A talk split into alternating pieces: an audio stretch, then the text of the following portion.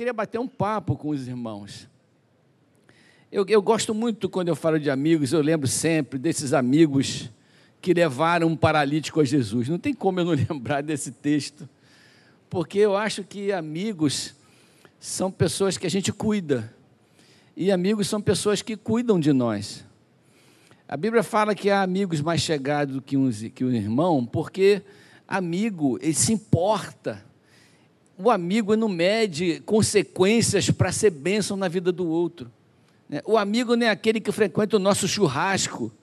O amigo é que frequenta a beira da nossa cama no momento de enfermidade.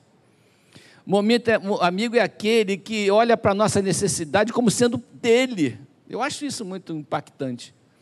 Eu acho por isso que a, a fé cristã valoriza tanto a comunhão, a amizade, é o que nós estamos fazendo aqui. Essa amizade, essa interação, esse, essa compaixão, esse interesse um pelo outro, faz com que nós sejamos diferentes de um mundo que tem interesse no outro e não pelo outro. Tem interesse naquilo que o outro quer dar, naquilo que o outro está oferecendo, tem interesse em retirar do outro valores, bens e às vezes até favores e vantagens do outro, mas não tem interesse em, em oferecer. Nós, nós vivemos uma relação de, de de vai e volta. A gente também precisa oferecer alguma coisa para as pessoas. Não existe vida naquilo que só retira, naquele que só retira da amizade, aquele que só retira das pessoas, aquele que só retira da família. Acho que a vida está mais naquele que oferece, porque o que oferece, aquele que, que fornece, aquele que abre portas, ele é mais abençoado até do que aquele que recebe. Por isso a Bíblia fala que é melhor dar do que receber, porque traz o sentimento divino que tem dentro de nós, que é o sentimento da oferta, o sentimento do sacrifício, o, o sentimento de ver o outro bem. Você deseja ver o seu amigo bem? Você tem esse sentimento? Né? Graças a Deus por isso, pela sua vida. Marcos 2, versículos de 1 a 12. Eu vou ler alguns versículos, porque eu, eu, eu, eu quero passar por alto nesse tema mas é, é um texto muito conhecido dos irmãos. Diz assim, a partir do versículo 1, Marcos capítulo 2, versículos de 1 a 2, já está lá? Está lá. Ah. Dias depois entrou Jesus de novo em Cafarnaum e logo correu que ele estava em casa. A fama de Jesus corria rápido, né? Muitos afluíram para ali. Eu estou precisando de um retorno um pouquinho aqui, tá bom, irmãos? Muitos afluíram para ali, tantos que nem mesmo junto à porta eles achavam lugar. E anunciava-lhes a palavra. Alguns que foram ter com ele, conduzindo um paralítico, levado por quatro homens, e não podendo aproximar-se dele por causa da multidão, descobriram o eirado, descobriram o telhado, fizeram um buraco no telhado daquela casa no ponto correspondente ao que Jesus estava, e fazendo uma abertura, baixaram o leito em que jazia o doente. E vendo-lhes a fé, Jesus olhou e disse ao paralítico: Filho, os teus pecados estão perdoados. Mas alguns dos escribas estavam sentados ali e começaram a razoar, a pensar, a discutir em seu coração: por que, que ele está falando dessa forma? Isto é uma blasfêmia. Quem pode perdoar pecados senão um que seja Deus? E Jesus, percebendo logo por seu espírito que eles assim arrazoavam, disse-lhes: Por que arrazoais sobre estas coisas em vosso coração? O que é, que é mais fácil dizer ao paralítico: Estão perdoados os seus pecados? Ou dizer: Levanta-te, toma o teu leito e anda? Para que, ora, para que saibais que o filho do homem tem sobre a terra autoridade para perdoar pecados, eu vou dizer para o paralítico: levanta, toma tua cama e anda. Então ele se levantou e, no mesmo instante, tomando o seu leito, retirou-se à vista de todos, a ponto de se admirarem todos e darem glória a Deus, dizendo: Jamais vimos coisas assim.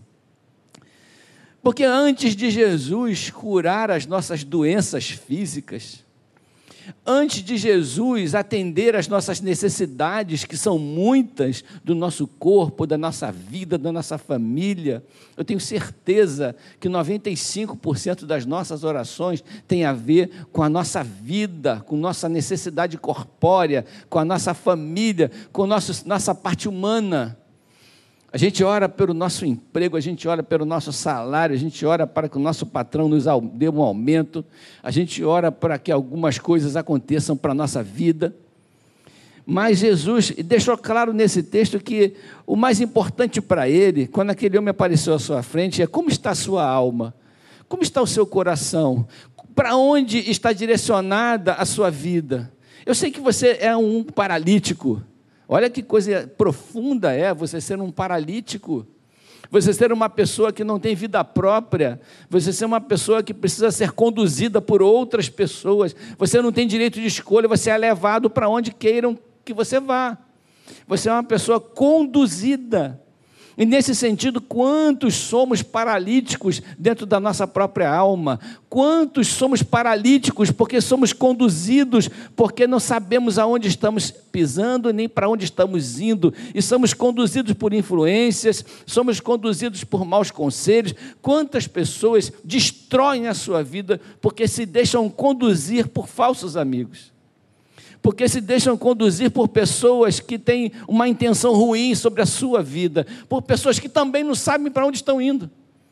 E é, é, é cego guiando cego. Quantas, irmãos, nessa minha vida, nesses meus 28 anos de idade, valeu 28? Colou não? Não colou. Então, nesses meus 61 anos de idade, colou agora?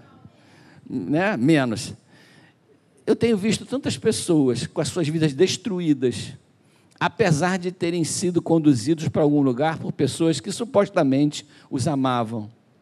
E esse texto fala sobre muitas coisas importantes. Eu não quero nem ler esse rascunho todo que eu fiz aqui. Eu quero só dizer para os irmãos que ser amigo é oferecer para aquela pessoa um suporte que ele não encontraria em lugar nenhum a não ser no amor. Ser amigo é fazer o que esses caras fizeram. Que eu não sei se eu conseguiria, pastor. Eles olhavam para esse moço que estava paralítico, talvez há dezenas de anos, paralítico. Também a Bíblia não fala quantas tentativas desses esses homens fizeram de ajudar essa pessoa.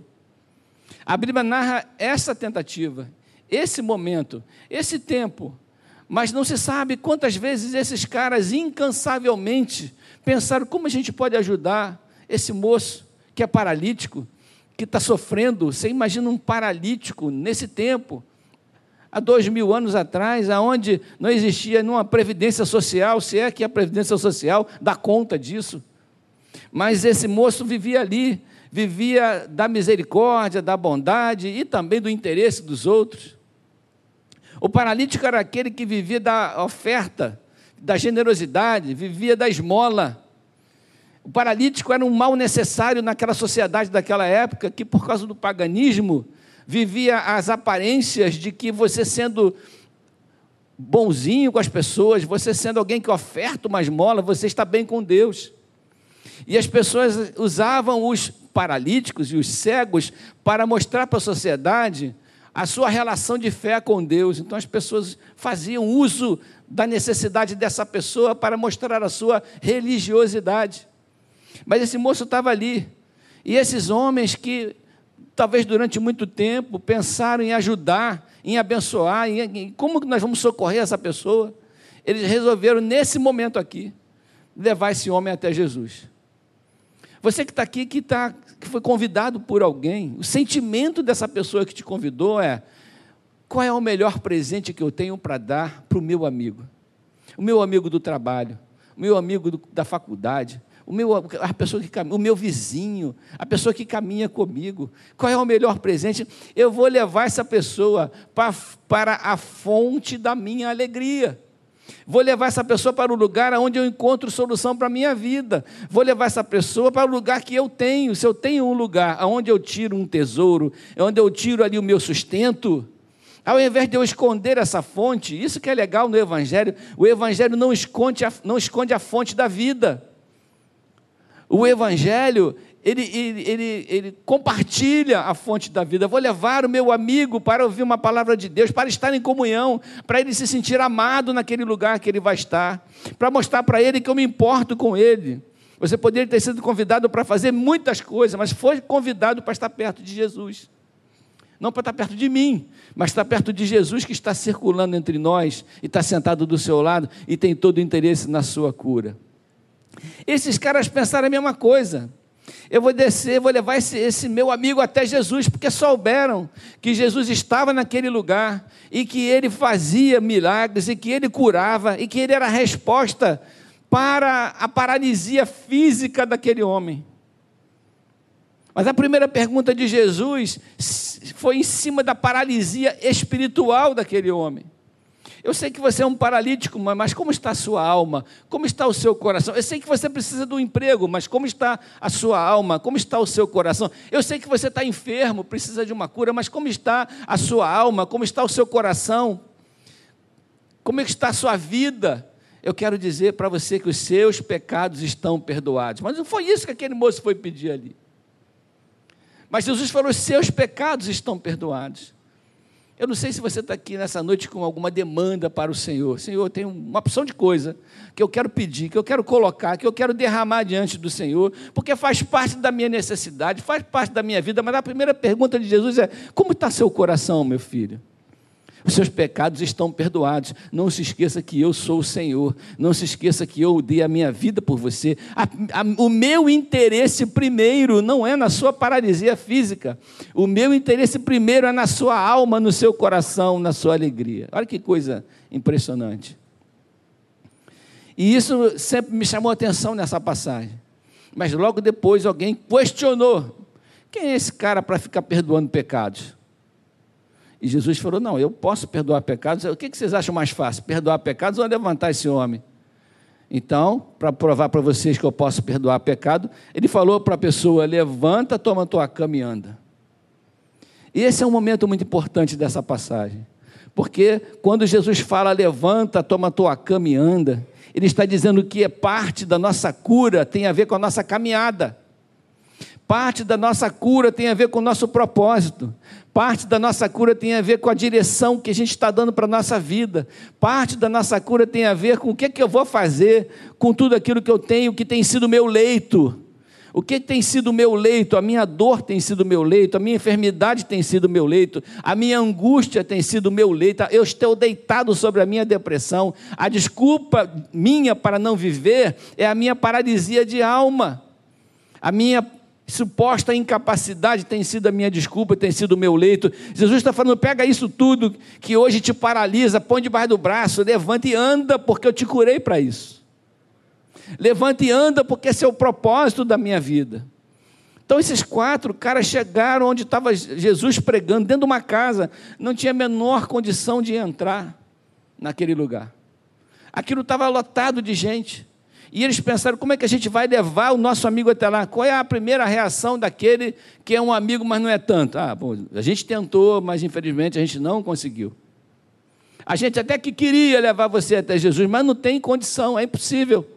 Então a gente vai levar você de volta lá para o lugar onde você estava. Numa outra oportunidade, a gente tenta de novo. Porque isso é uma coisa natural.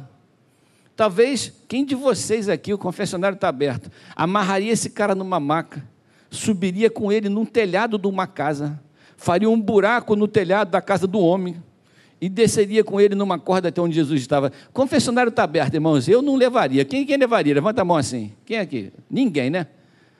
Mas esses caras levaram. Eles pensaram a única maneira desse moço chegar até Jesus é através de um esforço nosso.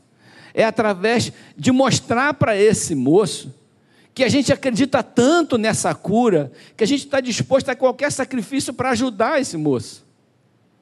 É mostrar para essa pessoa que a gente ama, o nosso vizinho, o nosso amigo, o nosso familiar, que nós estamos interessados realmente na sua cura, na sua bênção, na sua vida, na sua salvação. É uma coisa que as pessoas. É isso foi isso que, que Jesus viu no coração daqueles homens. Foi isso que impactou o coração de Jesus foi a fé daqueles quatro. Porque, irmãos, você subir num telhado, você imagina você pegar uma maca com quatro pontas, amarrar quatro cordas, tem que ter quatro pessoas. E aí você vai descer aquele cara ali. Você tem que ter um bom ponto de apoio. Eu fico imaginando isso. Que não é aquele telhadinho ali, mas era madeira e palha. Mas os caras acharam um ponto de apoio para descer esse moço. E, e as quatro cordas têm que descer bem ajustadinha, porque se um cara soltar mais um lado do que o outro, o cara rola lá embaixo. Né? Então tem que descer aquela corda, todo mundo, agora um, um palmo, dois, descendo até lá. E depois tiveram que explicar para o dono da casa por que eles arrombaram o telhado dele.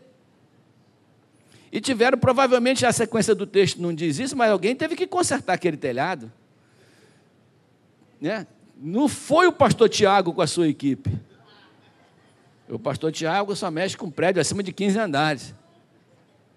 Mas alguém teve que consertar o telhado do homem. Aquele homem deve ter pensado assim: o que esses caras estão fazendo na minha casa?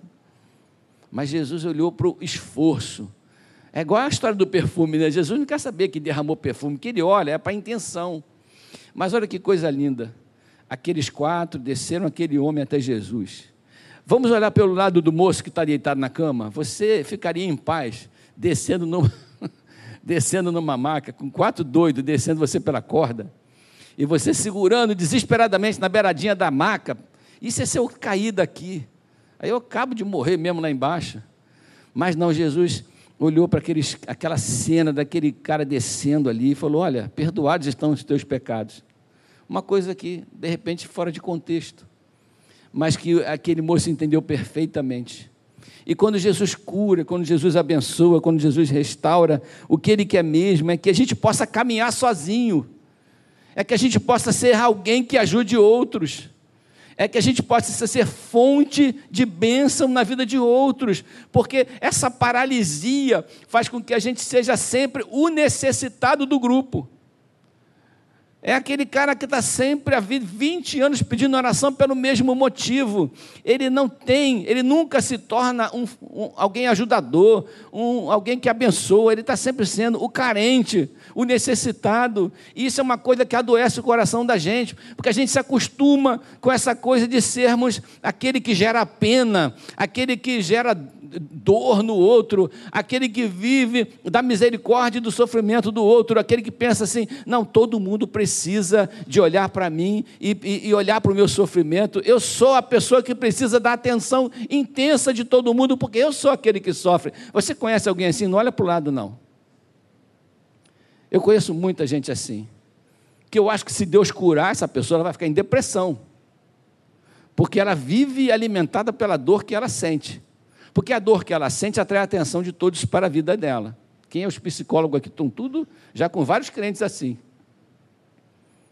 E a nossa dor, às vezes, é a nossa muleta, é a fonte da nossa paralisia. Mas Deus, Deus não quer que você fique deitado com dor. Deus quer que você levante, tome a sua cama aí e ande. Eu gosto muito de falar de um amigo meu que eu fui aquele que segurou as cordas dele.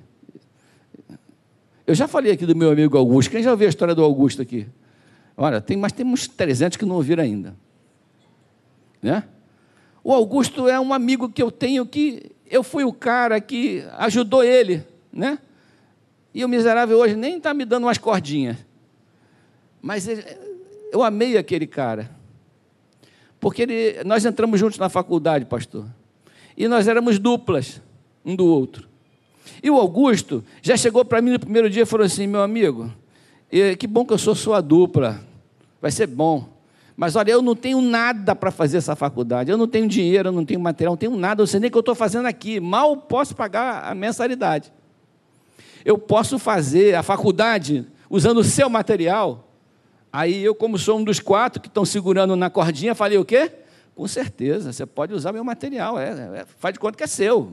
Acho que eu exagerei quando eu falei faz de conta que é seu. E ele fez a faculdade todinha com o meu material. Benção. Fui benção na vida dele e na minha. Um dia foi almoçar em casa, eu, almoçava perto de, eu morava perto da faculdade, foi almoçar em casa, e eu me perguntei, o Augusto almoça onde? Que eu não vejo ele. Ele ficava na faculdade. Aí eu perguntei para ele, cara, onde é que você almoça? Ele não almoça, não tem dinheiro para almoçar. Ele era taxista e ele tinha um TL. Quem é da época do Volkswagen TL? Levanta a mão, o confessionário está aberto. Olha lá, o Dilon, olha lá, já levantou a mão todinha, olha lá. Tem uns cinco ou seis, a maioria não sabe nem o que é um TL, Odilon. Não sabe não, né? Procura na internet Volkswagen TL. É antes da variante. Também não sabe, né? Que é antes da Brasília. que é antes do Passat. Né? São O TL é um troço. E o TL dele era todo amassado e remendado com plastique. Quem sabe o que é plastique aí? Aí a galera, plastique. Parecia um carro camuflado de guerra. E ele andava com aquele táxi para lá e para cá. E ele falou, cara, não tem onde almoçar. Aí eu falei o seguinte para ele: vou levar você para almoçar na minha casa, meu amigo. Mas não falei com a minha mãe, que é uma portuguesa braba para chuchu. Quem conhece a minha mãe sabe que a minha mãe é um siri na lata. Levei o Augusto na minha casa, cheguei lá, minha mãe olhou para mim com olhos de fogo, igual os labaredas. E falou assim, entre os dentes, sem abrir a boca: Quem é esse cara que está aí? Eu falei, um amigo meu. Aí eu tive que destruir ele. Um amigo meu, coitado, miserável, passa fome, estava lá na faculdade. E eu não tive escolha, mas tive que trazer ele para almoçar aqui. E ele vai almoçar com a gente. Se quiser, dá meu prato para ele. Eu nem estou com muita fome. Eu, fiz um drama. E a minha mãe, não, sentou lá, Augusto chegou. Que o Augusto é um cavador de poços. Lembra da mensagem do cavador de poços? O Augusto chegou, pegou a minha mãe no colo, beijou a minha mãe, abriu as panelas todas, andou para a casa toda, sentou na sala, botou o pé em cima da mesinha de centro, ligou a televisão, tirou a camisa, e não sei o que, não sei o que, não sei o que. Falei, pronto, Augusto mora na minha casa. Ele mora na minha casa. Está se alimentando aqui e gostou da comida. Minha mãe no dia seguinte, quando eu cheguei, ela já chegou e não olhou para mim, olhou assim, ué, cadê o, o Augusto? Cadê o Augusto? Eu falei, não, o Augusto não veio hoje. Como não veio hoje? O menino vai estar com fome? A minha mãe estava nem interessada mais em mim. Ela estava interessada no Augusto porque ele conquistou o coração dela. Cadê, cadê aquele menino e tal? E a minha, aí no outro dia eu levei o Augusto, senão eu não entrava em casa. Levei o Augusto. Augusto chegou, sentou tal, e Augusto fez a faculdade com o meu material e comendo a comida lá de casa. Ele só não usou minhas roupas porque ele é maior do que eu, que é uma coisa rara achar alguém maior do que eu. Eu não sei como, Augusto era mais alto do que eu ainda. Então ele fez a faculdade toda nesse negócio todo. Quando a gente se formou, ele se formou porque ele botou uma roupinha lá que ele tinha, foi para a formatura, não pagou a festa do, do grupo, não foi mas se formou. Daqui a três meses, Augusto, estou na Marinha, arrumei um bico, consegui falar com um cara que me ajudou, estou trabalhando na Marinha. Eu falei, cara, como tu conseguiu? Eu não saí do lugar ainda. Tu já está na Marinha? Não, mas alguém me ajudou e eu estou na Marinha. Alguém me ajudou e eu consegui essa vaguinha. E olha só, o Augusto é o paralítico, tá? E eu sei que ele pegou várias camas para andar, porque ele chegou longe. Aí Augusto estava na Marinha, daqui a pouquinho ele sai da Marinha, tô, abri um consultório na Cinelândia, aluguei uma sala lá. Falei, tu é maluco, cara, um salarinho certo na Marinha. Não, arrumei uma sala lá, não sei o quê.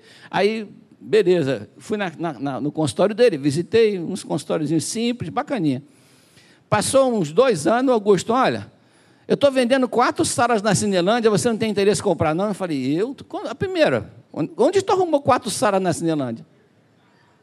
Não, sabe aquele cara que me alugou a sala? Eu corri atrás dele e descobri que era um velhinho. E descobri que ele estava internado. Eu fui visitar ele. E descobri que ele não tem família. E eu precisava, ele precisava de um filho, eu precisava de um pai. Eu comecei a colar com ele, fiquei na cama dele, até chorei. Ele, antes de morrer, ele fez um testamento e deixou as quatro salas para mim. Irmão, eu preciso de uma transfusão de sangue do Augusto. Você também? O cara deixou as quatro salas para mim. Eu falei, cara, como é que você conheceu um cara? Irmãos, ele pegou todas as camas, botou embaixo do braço e andou. O cara deu as quatro salas para ele. Aí, de repente, ele falou: Ó, estou vendendo as salas, e não vendeu ainda. Eu vou fechar, eu vou para os Estados Unidos. Arrumei um emprego lá. Eu falei: Que isso, Augusto? Tu vai fazer. Não é porque eu descobri que na funerária lá, se você arrumar o defunto no caixão, paga 100 dólares. Bom, eu consigo arrumar uns 10 num dia. Ele largou tudo e foi para os Estados Unidos. Eu fiquei 12 anos sem ver o Augusto. Quando eu achei o Augusto de novo, que ele veio aqui, ele estava em Manhattan. Ele fez faculdade de novo lá porque ele encontrou um cara lá que gostou dele. E o cara que gostou dele começou a pensar, ajudar ele. E ele sempre é o paralítico Bom, não sei o que, que eu faço da minha vida, estou complicado para mim aqui. Eu tinha que trabalhar. Não, fazer o seguinte, cara, eu vou pagar a sua faculdade, que são 28 mil dólares por ano, e depois, quando você se formar, você me paga. Aí o cara pagou a faculdade do Augusto em Nova York, ele fez faculdade, e quando eu achei o Augusto, ele estava dando aula na Universidade de Nova York, e eu lá em Caxias, raspando toco, ainda arrancando dente de igual um doido. Quer dizer, eu joguei a corda para ele, e ele foi embora e eu fiquei lá embaixo. E ele estava dando aula na universidade. Eu falei, o que você está fazendo na Universidade de Nova York? Não, eu, eu, eu sou professor de cirurgia na, Universidade de Nova York. Eu falei, cara, como é que tu conseguiu? Ah, porque eu arrumei um cara que me ajudou, porque conheço uns amigos que não sei o quê, que não sei o quê, que não sei o quê. O cara me abençoou. Aí eu fui, fiz a prova, e estava lá, e ele está lá até hoje. Eu tive lá em 2017, aí fui ver o Augusto. Não mudou nada, só o nariz cresceu mais um pouco. Aí eu falei, Augusto, como é que está a tua vida? Ah, tá tranquilo, tá. A minha mulher morreu, a minha filha foi embora porque ela está fazendo música. Mas eu estou sozinho, estou de boa, está tranquilo, tá. Vou te levar no restaurante amanhã. Eu falei, agora finalmente a corda baixou na minha frente. O Augusto vai me levar, veio para Débora, Augusto vai levar a gente no restaurante amanhã. Falei, beleza. Ele levou a gente numa baiana que fazia coxinha de galinha lá em Nova York, e falou: ah, essa mulher faz uma coxinha de galinha igual a do Brasil. Eu falei, cara, eu vim do Brasil, você esqueceu? Tudo que eu quero, o que eu não quero aqui é comer coxinha de galinha de uma baiana. Não, mas você tem que comer essa coxinha diferente. Aí me levou lá, pagou duas coxinhas e uma coca diet para mim. Sabe que gostinho é coxinha? De coxinha. Nem estava tão boa assim.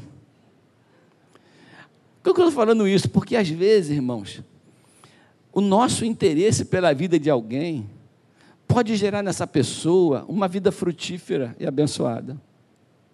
Ano que vem a gente vai ver o Augusto, se Deus quiser. É meu amigo, é meu amigo, eu gosto dele.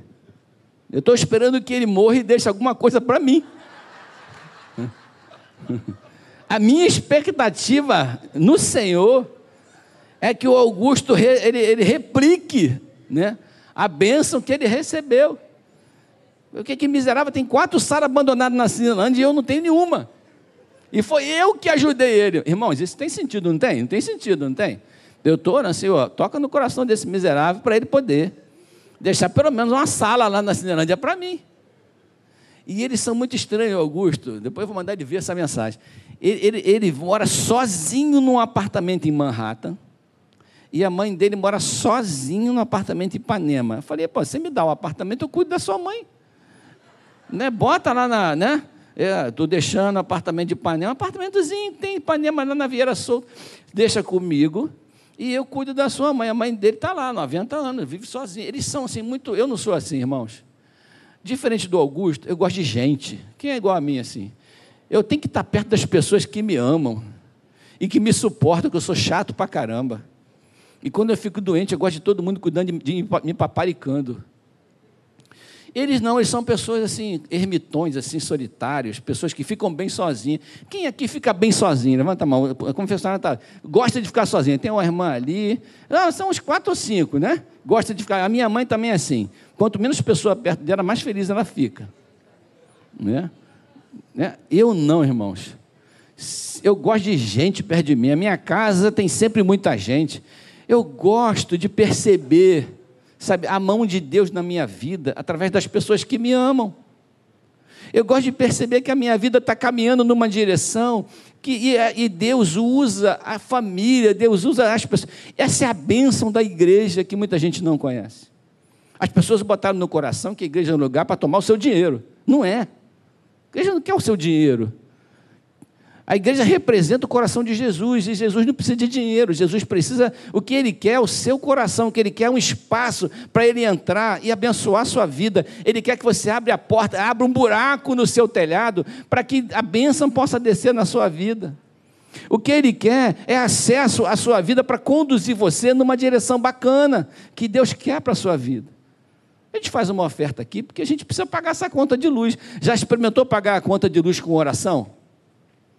Chegaram na lá e disseram, olha, vim aqui pagar a conta de luz, mas a gente não tem dinheiro, nós resolvemos fazer uma oração por vocês aqui. Não adianta, eles não vão aceitar a sua oração, eles querem o dinheiro. Então, esse negócio de dinheiro na igreja tem dois objetivos: o custo da igreja e os projetos da igreja. Igualzinho é na nossa família. Igualzinho na nossa casa. Gente, olha só, tem que pagar a conta da água, tem que pagar a conta do gás. Ó, gente, vamos comprar uma TV nova, porque essa aqui explodiu. A nossa igreja é igual a nossa casa. Mas o que Jesus está interessado é que na comunhão você encontre alegria. Você encontra pessoas que te amam desinteressadamente. Encontra pessoas que estão, são capazes de descer com você com uma corda num telhado, só porque você é irmão, porque te ama.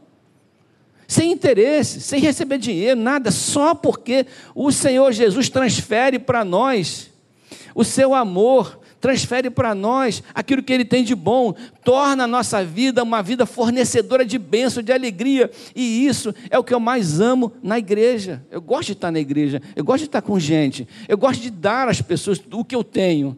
Eu sou uma pessoa transparente porque eu não tenho nada para esconder, e eu gosto de abraçar todo mundo. Se você não gosta, me avisa, para eu botar você na minha lista negra.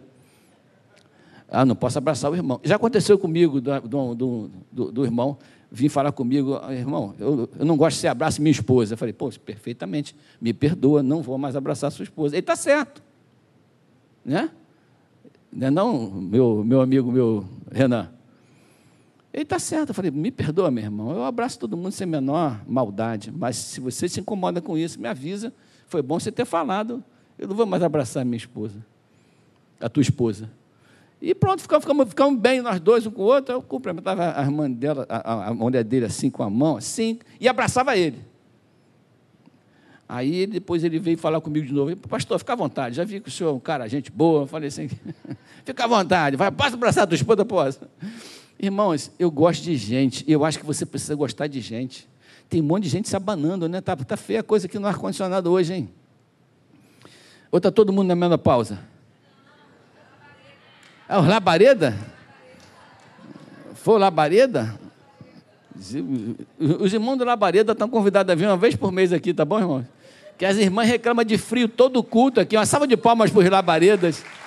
Olha que bênção. Está todo mundo se abanando, que bom, né? É bom, né? Então, irmãos, eu queria deixar esse, essa mensagem no coração de vocês.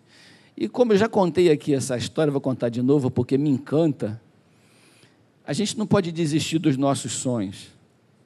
Porque eu penso que esse paralítico, ele todo dia orava ao Senhor: Senhor, alguém precisa me ajudar. Não é isso? Porque tem uma parte da nossa história em que a gente consegue se mover sozinho. E a gente atura até certo ponto algum sofrimento quando depende só da gente. Mas quando você se vê imobilizado pela vida, e que você depende de alguém, aí você só tem a Deus.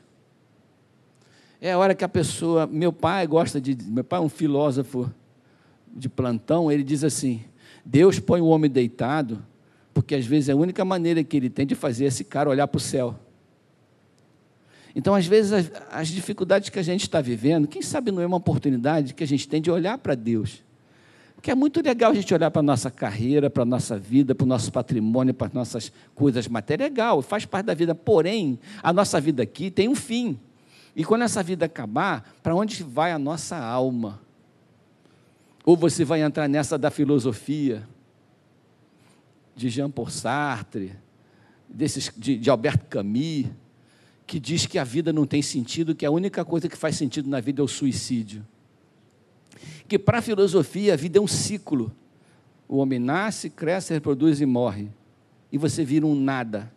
A sua história, os seus sonhos, a sua vida, o seu legado desaparecem com a sua morte. Olha que troço triste. A sua, tudo que você aprende, tudo, tudo. Você nasce, cresce, reproduz. Então, para a filosofia, a vida é um ciclo que não tem sentido. Então, em qualquer ponto que você saltar dessa estação, desse, qualquer estação que você pôr lá fora, é bom.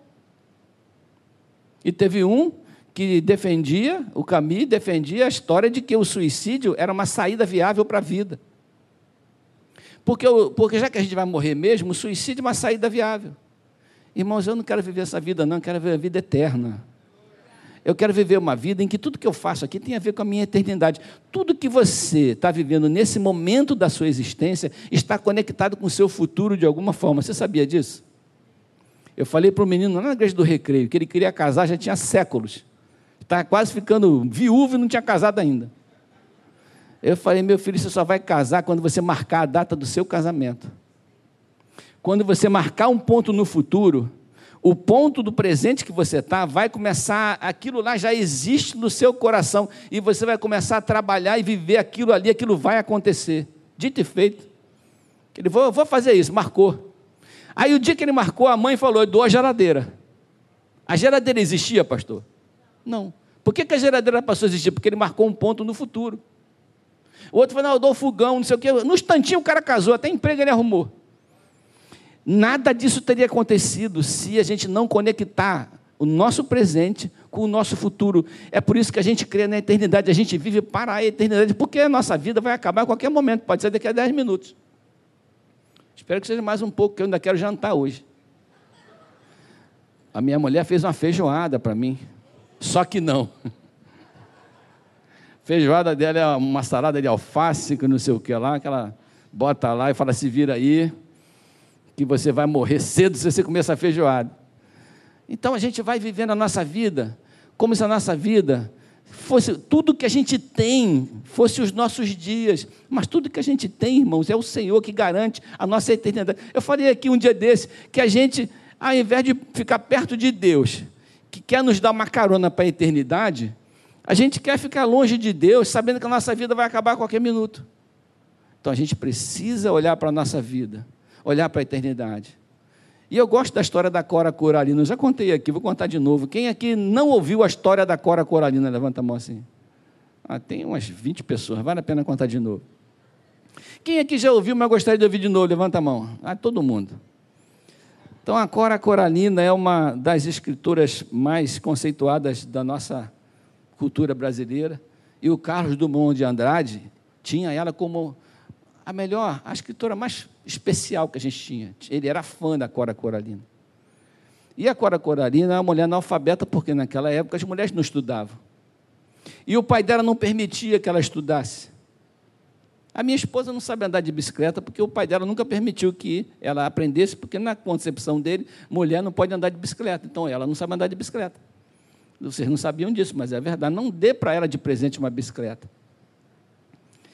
Mas a, a Cora Coralina vivia esse drama. E ela pensava: eu vou me casar e a minha vida vai mudar. E ela aprendeu a ler e a escrever sozinha, autodidata, pegando aqui uma informação, ali outra informação, lá outra informação. E ela começou a escrever seus poemas, até que o pai descobriu o seu livro de poemas. Rasgou aquele livro, jogou aquilo fora. Deu a ela um, né, uma chamada e jogou aquilo tudo fora. Mulher não pode sonhar. Mulher não pode escrever poesias. Jogou aquilo tudo fora.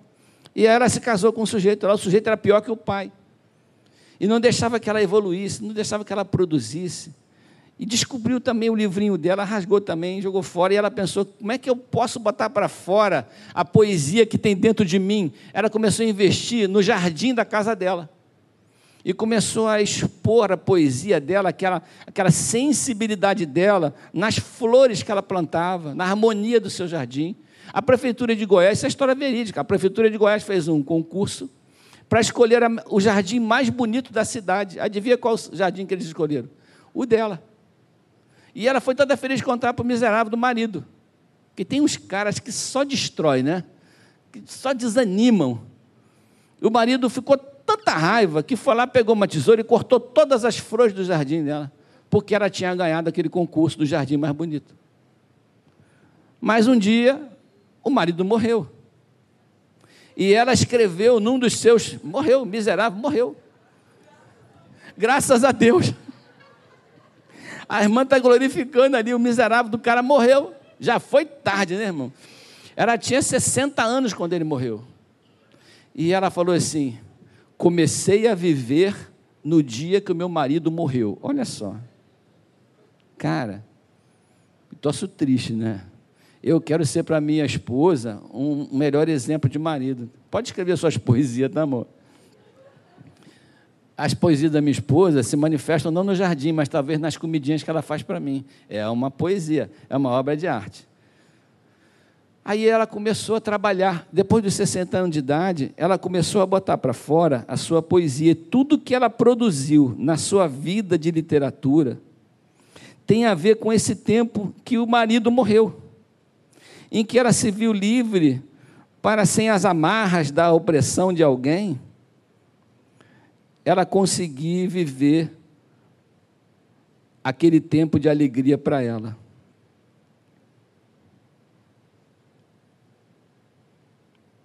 Espera aí que eu perdi a poesia.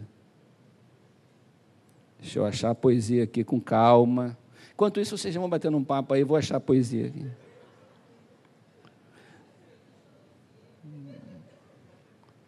Ó, estou chegando perto da poesia aqui, peraí. Oi? Tecnologia. Ó, deixa eu ver aqui. Achei a poesia da Cora. A poesia dela chama-se Saber Viver. Eu quero terminar com essa poesia. Para você ver como é que a vida é bacana. Como é que vale a pena você acreditar que Deus socorre, Deus abençoa. Essa pessoa que está do seu lado é seu amigo. Ele tem todo o interesse na sua alegria, no seu coração. Ela escreveu assim: Saber Viver.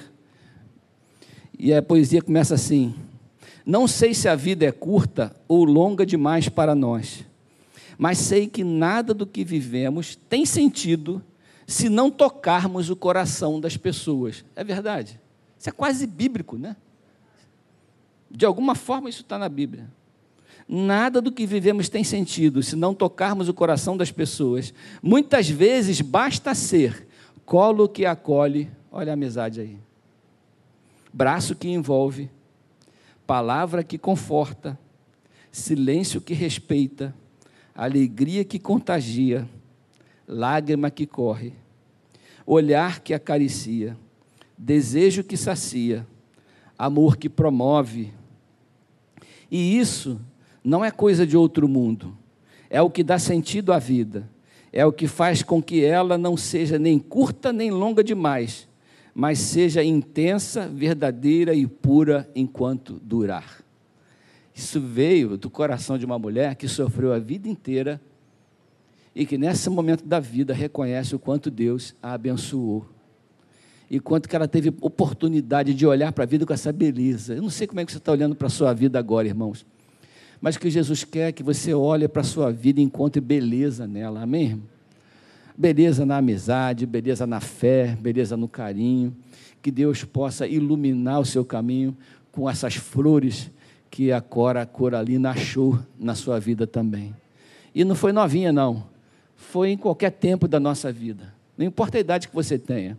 Deus quer transformar a sua vida numa vida frutífera em nome de Jesus. Amém? Fique de pé comigo então, nós vamos orar. Amém. Graças a Deus. Vou orar e vou devolver a palavra para as meninas aqui, pastora Meire, Mônica. Posso orar, Mônica, rapidinho? Posso orar? Eu queria orar com você que de repente percebeu que no trajeto da sua vida, você e eu também já passei por essa fase. Eu queria orar com você que precisa dessa bênção de Deus. Precisa encontrar alegria nas dificuldades da sua vida. Precisa encontrar esse jardim que está perdido em algum canto. E precisa valorizar as amizades, aquelas pessoas que te amam.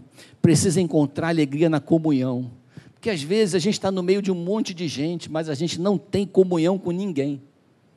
E a comunhão é quando aquela, a gente percebe que existe compartilhamento, que existe divisão, aquela pessoa tem interesse na nossa vida. Eu quero orar com você que de alguma forma está vivendo um drama, uma dificuldade, e, e gostaria que a sua vida acendesse, uma luz iluminasse o seu coração, de maneira que você encontrasse alegria na vida.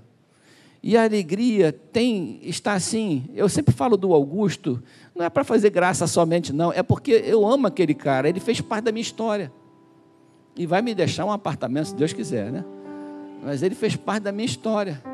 Né? Eu ajudei aquele cara. Ele não precisa mais de mim. Eu também não preciso dele. Mas é uma alegria comer uma coxinha de galinha com ele lá naquela pobreza que ele me leva lá em Nova York. Mas eu queria que você encontrasse essa alegria nas pessoas que estão do seu lado, na sua casa, na sua família Porque às vezes a gente é intolerante também demais, né? A gente quer que o outro seja perfeito. Mas encontre a beleza do outro. Né? Independente daquilo que você acha, encontre a beleza do outro. Vamos orar. Pai amado, está aqui a tua igreja, eu inclusive, com nosso coração derramado diante de ti, te agradecendo pela amizade, pelo carinho, pelas pessoas que nos suportam. Obrigado pelas pessoas que me carregaram, Senhor, pela, pelas cordas da vida e me colocaram, Senhor, através do, dos buracos dos telhados, me colocaram na tua presença e a minha vida foi transformada. Eu sei na minha história pessoal de que se não fosse a minha esposa, se não fosse a minha família, se não fosse algumas pessoas que me sustentaram naquela maca, na paralisia que eu estava pessoalmente vivendo, se não fosse eles, eu não estaria aqui nesse momento, nessa noite. Obrigado pela vida das pessoas que me ajudaram as pessoas que investiram em mim, as pessoas que não mediram esforços para me ajudar. Obrigado, Senhor, porque o seu braço se levanta sobre mim através do braço de pessoas que estão perto de mim. Esse é o culto do amigo. Obrigado pelos nossos amigos. Abençoe cada um deles e que nós possamos encontrar alegria na nossa vida, fruto na nossa vida, a partir do reconhecimento da tua presença, a partir do reconhecimento do teu agir em nós. Nós louvamos o teu nome e pedimos que cada um daqui saia daqui, que ninguém saia daqui triste, mas que a esperança encha o nosso coração. E ao sairmos daqui, saiamos com o coração cheio da tua presença, da vida, da alegria, porque temos uma eternidade garantida na tua presença. Abençoe aqueles que não se sentem salvos ainda.